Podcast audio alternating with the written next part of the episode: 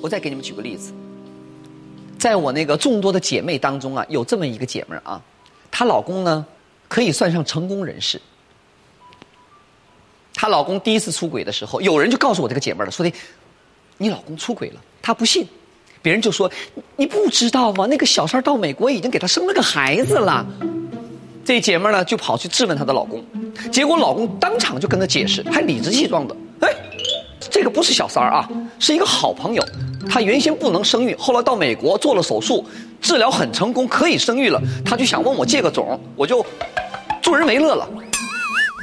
姐，这这理论也太高明了吧？那你那朋友信了吗？不信又能怎么样呢？对吧？话说回来了，还不是自己欺骗自己吗？她跟我很多女性朋友一样的，第一时间想到的是什么？是自己的孩子，就忍吧。嗯，结果嘛，她忍得住了，那老公忍不住啊。过了不多久呢，小事儿又出现了。哎，不是，那这次又是助人为乐吗？这次啊，不光助人为乐了，还送货上门了呢。这个小四儿可嚣张了啊，都闹到他们家里去了。后来呢，她老公出来居中调停，怎么调停呢？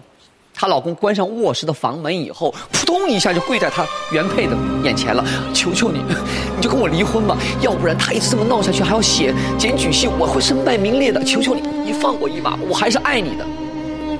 这姐们听完以后，五雷轰顶啊！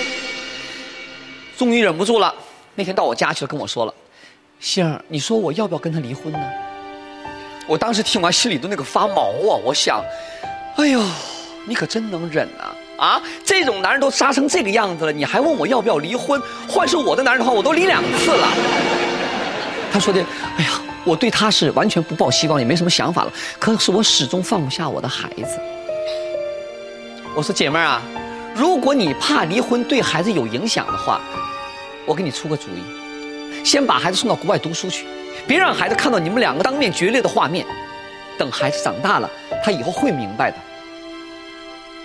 那些在婚姻里受伤的妈妈们，金姐，我要跟你们说一句：有时候多想想自己，其实你们的孩子没有你们想象的那么脆弱。嗯，哎，那姐呢？他俩后来到底离没离啊？离了，离得非常的解气和痛快。恭喜！因为财产纠纷，他们最后还打起了离婚官司。结果呢，我这姐妹儿呢找到了小三儿，他们俩合起来一起揭发小四儿，把这个男人告上了法庭。